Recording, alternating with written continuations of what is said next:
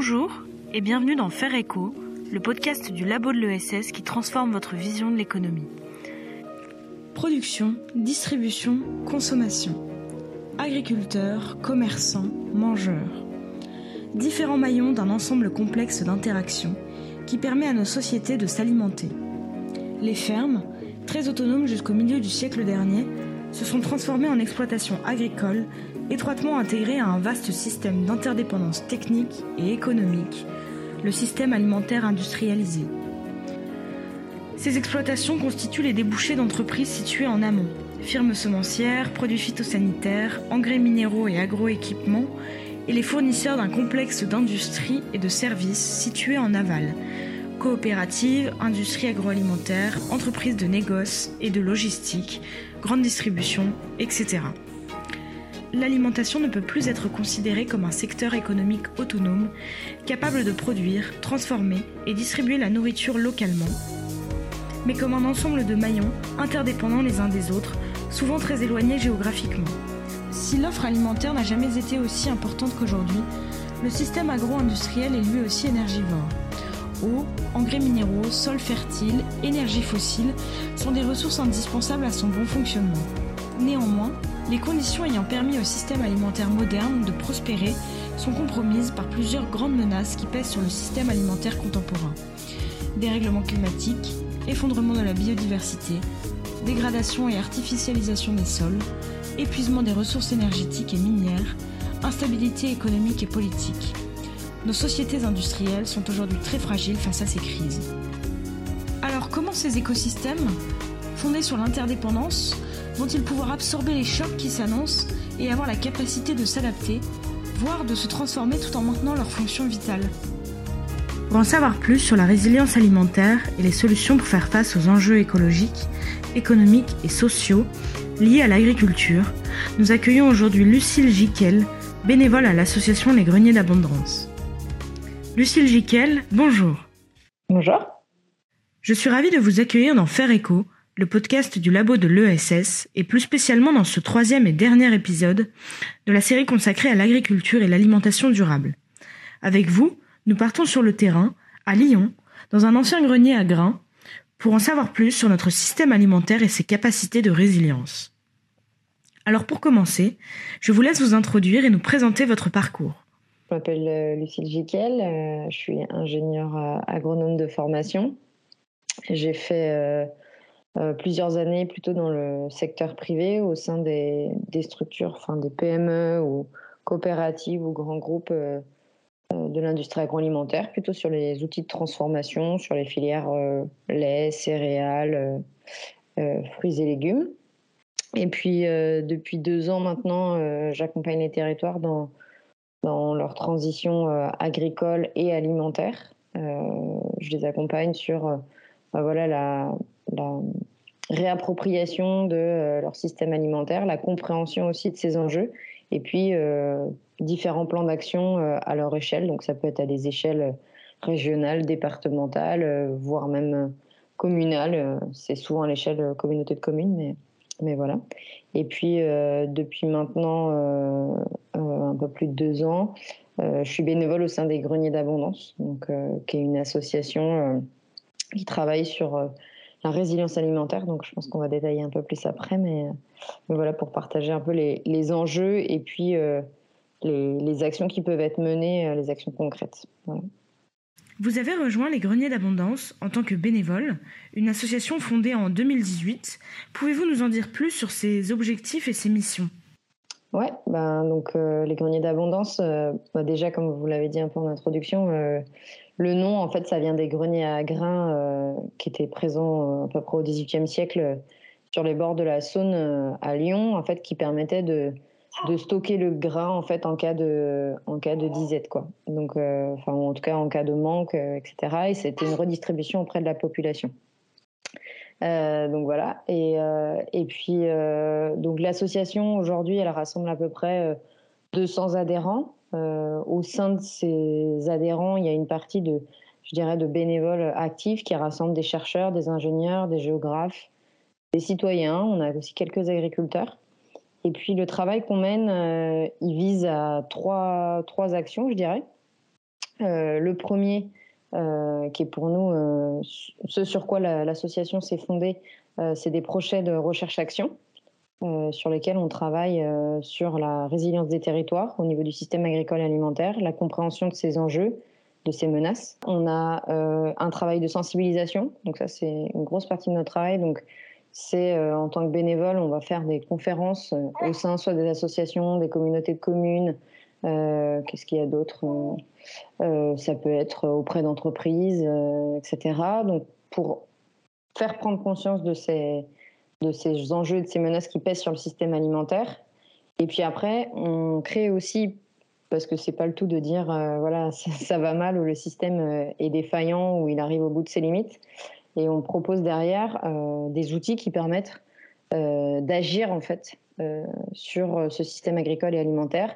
Donc là, on a écrit un rapport vers la résilience alimentaire à l'échelle des territoires. Donc ça, c'est à une échelle très plutôt départementale, communauté de communes, voire régionale, qui permet différents, de mettre en place différentes actions au sein des collectivités.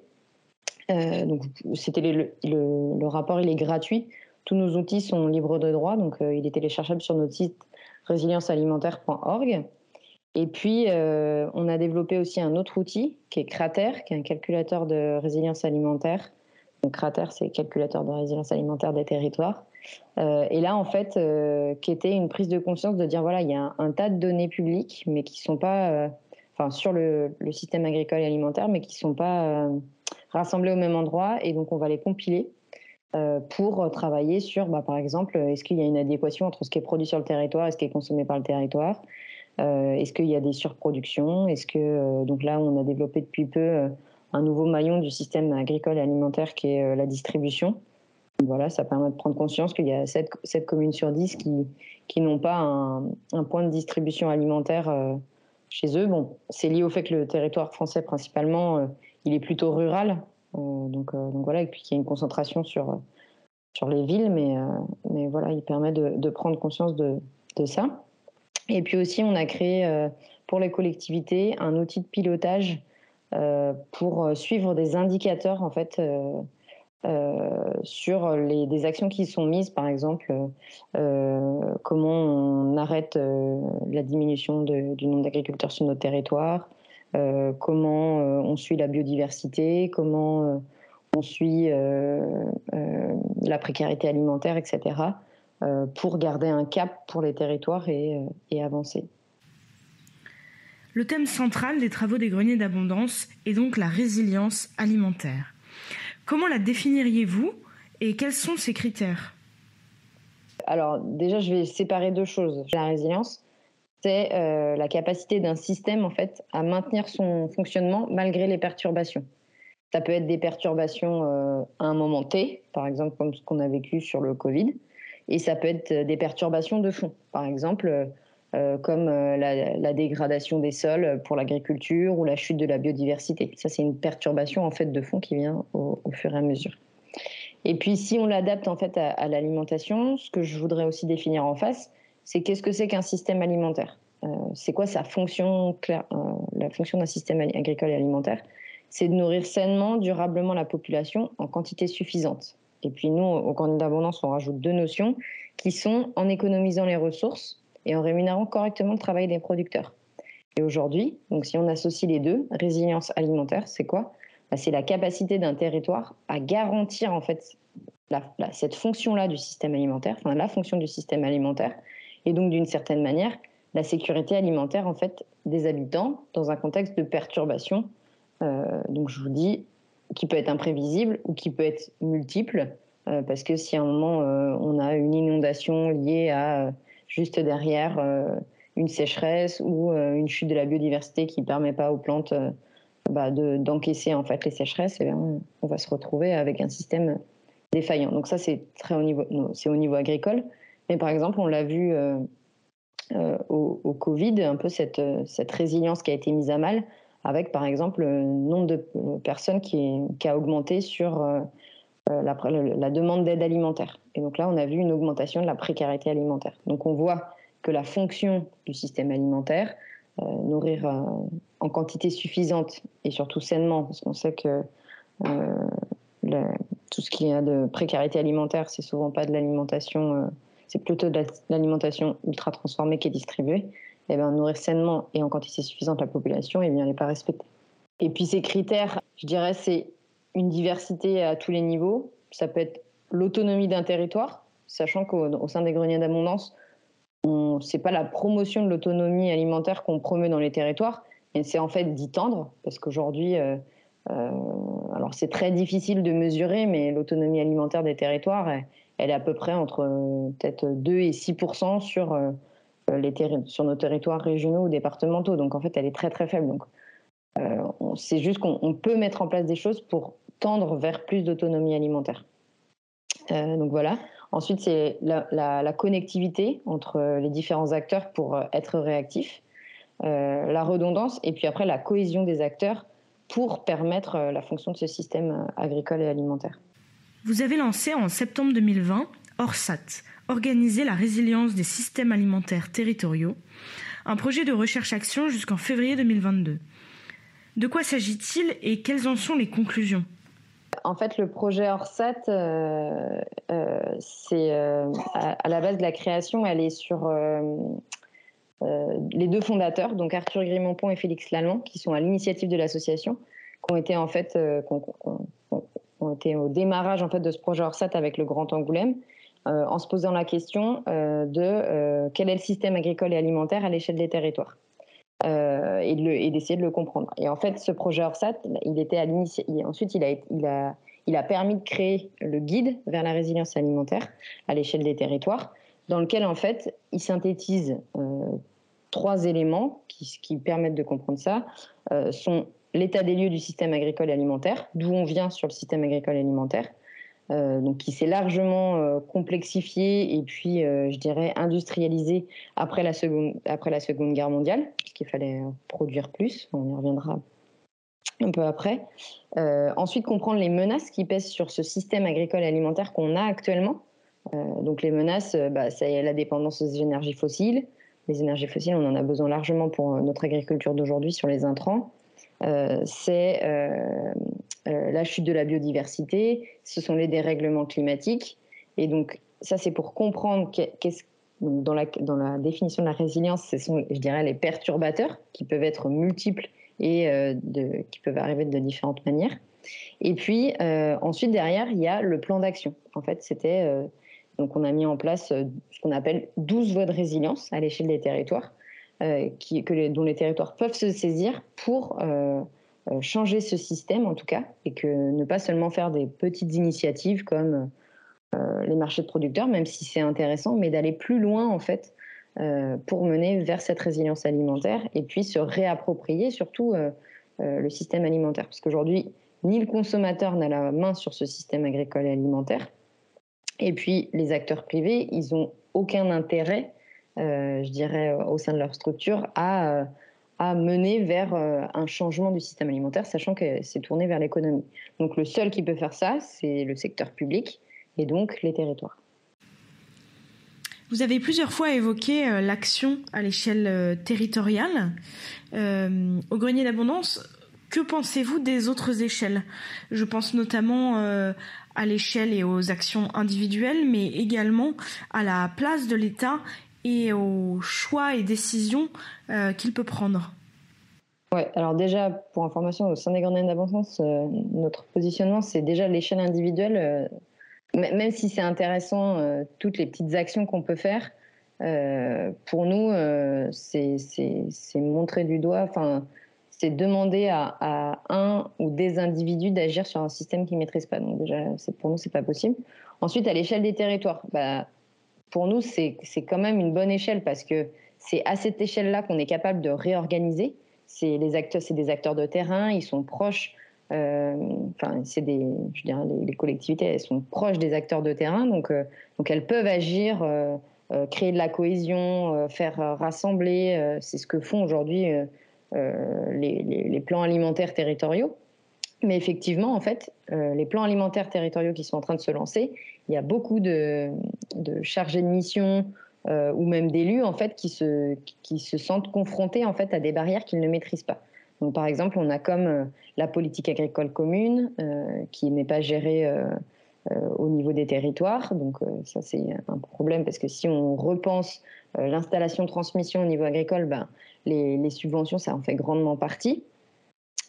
Ensuite, on a euh, au niveau des territoires, on se retrouve par exemple sur la gestion du foncier. La gestion du foncier, c'est la SAFER, c'est des règles qui sont définies là au niveau de l'État, par exemple. Euh, et puis pareil, par exemple, on se retrouve avec euh, sur le sanitaire. En fait, il y a deux choses principales qui sont gérées au niveau de l'État, c'est la politique agricole commune et les règles sanitaires. Les règles sanitaires, en fait, c'est un poids parce qu'elles sont les mêmes pour des gros acteurs que pour des petits. Donc, par exemple, là, on voit des fois des difficultés à, à mettre de nouveaux projets en place euh, parce que les règles sanitaires sont tellement importantes que de petits acteurs qui veulent se reterritorialiser ne peuvent pas euh, toujours les respecter parce que c'est un coût énorme. Donc, euh, donc voilà. Et puis, est-ce que l'État a un rôle? Effectivement, elle a un rôle, par exemple, sur la, garantie, on disait la garantie d'une alimentation pour tous. donc nous, au sein des greniers d'abondance, on, on prône la sécurité sociale alimentaire. Euh, qui, euh, et donc ça, la sécurité sociale tout court, elle est menée au niveau de l'État, c'est une politique d'État. Et donc ça, ça doit être mené aussi au niveau euh, de l'État. Deux autres points sur lesquels on promeut pour un, changement pour guider vers la résilience alimentaire, il y a la transition alimentaire, c'est-à-dire consommer moins de viande, enfin réduire drastiquement notre consommation de viande pour plusieurs raisons. Déjà parce que l'élevage, c'est responsable à 90% des gaz à effet de serre lié au système agricole alimentaire. Le système agricole alimentaire, c'est le premier, euh, le premier responsable des gaz à émissions à effet de serre, du fait de la déforestation, etc. Donc là, il y a une action qui peut être menée au niveau étatique, c'est-à-dire demander simplement à chaque individu de moins manger de viande. Enfin, je veux dire, c'est intéressant, mais c'est pas ça qui va complètement changer. Après, il y a la transition, euh, je dirais, euh, agricole. Donc, il y a différents scénarios qui ont été mis en place pour mener vers l'agroécologie revenir sur la définition de l'agroécologie. En plus, elle est diverse et assez variée selon les, les acteurs, mais en tout cas, elle est de changer les pratiques agricoles. Et donc, tout ça fait que ce sont des politiques qui doivent être menées au niveau de l'État ensuite, en fait. Et, pas seulement des régions. Enfin, c'est pas les régions qui vont décider ça. Question un brin alarmiste, mais en somme un petit peu réaliste. Quelle crise à venir identifiez-vous particulièrement? La première, c'est, enfin, on en vit en fait déjà. Euh, sur. Euh, bon, là, c'était lié principalement à des grèves, mais par exemple, un, arrêt brutal de la distribution de, pétrole. Enfin, euh, tous nos systèmes alimentaires, en fait, il est dépendant de cette énergie fossile.